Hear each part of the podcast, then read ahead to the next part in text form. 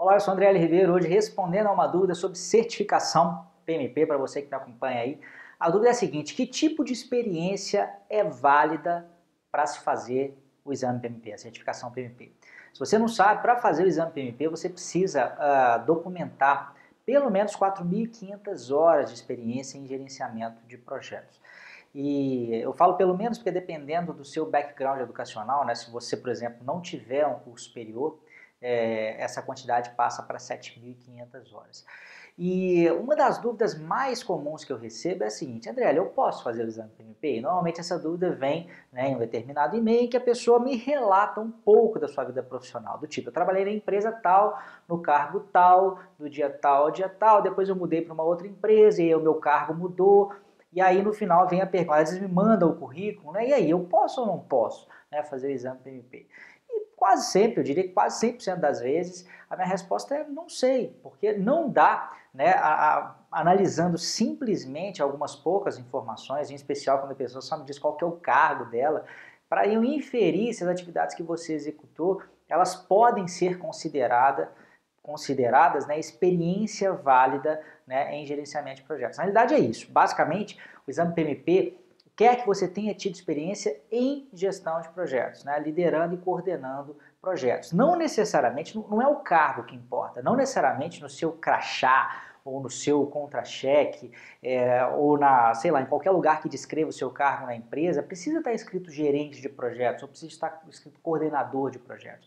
Por exemplo, eu conheço pessoas que estavam atuando como uh, analista é, de sistemas, por exemplo, é, mas, apesar do cargo dela ser analista de sistema, né, desculpe, ela tinha também atividades é, de gestão de projetos que poderiam ser consideradas aí é, pra, como pré-requisito né, para o exame PMP. Eu mesmo, durante um tempo, eu trabalhei numa empresa que meu cargo era consultor de TI, se não me engano, mas eu trabalhava com gerenciamento de projetos, apesar do meu cargo ter essa outra nomenclatura. Se você está, por exemplo, trabalhando num projeto aí de implantação de um portal né, na internet, de repente você pode ser designer e também pode ser responsável pela gestão daquele projeto. Então, hora você vai estar tá atuando como designer, hora é, vai estar tá atuando em atividades aí ligadas à gestão de projetos. E nesse caso, as atividades de designer não poderiam ser consideradas experiência, é, experiência as atividades de gestão, sim.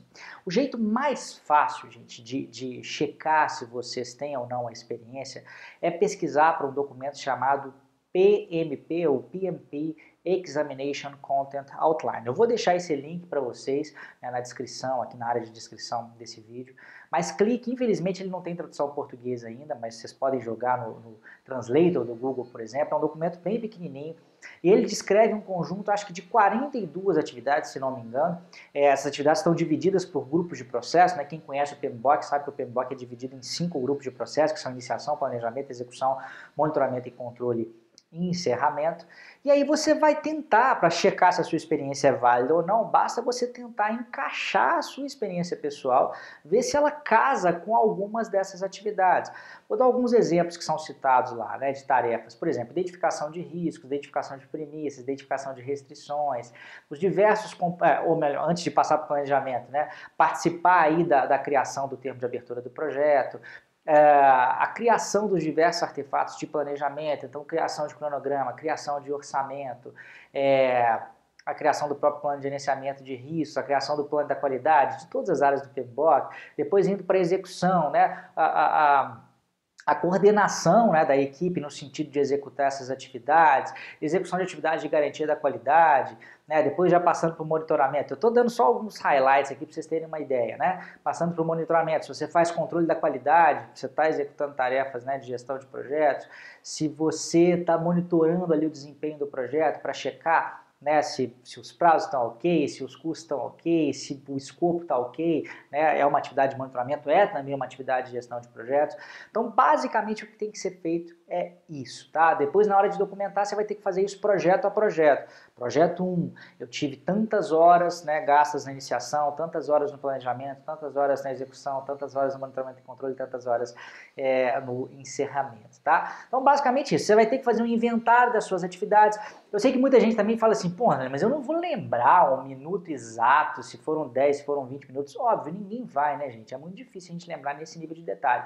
Mas, de acordo com o período que você trabalhou, você vai vai ter uma noção, né? Se você fizer uma divisão aí, né? Cada mês aí tem em média 160 horas de, de trabalho, né? Claro que isso pode variar um pouquinho para mais ou para menos, mas vamos, vamos, considerar essa média aí de 20 dias úteis, né? Se fossem 22, seria 176 horas.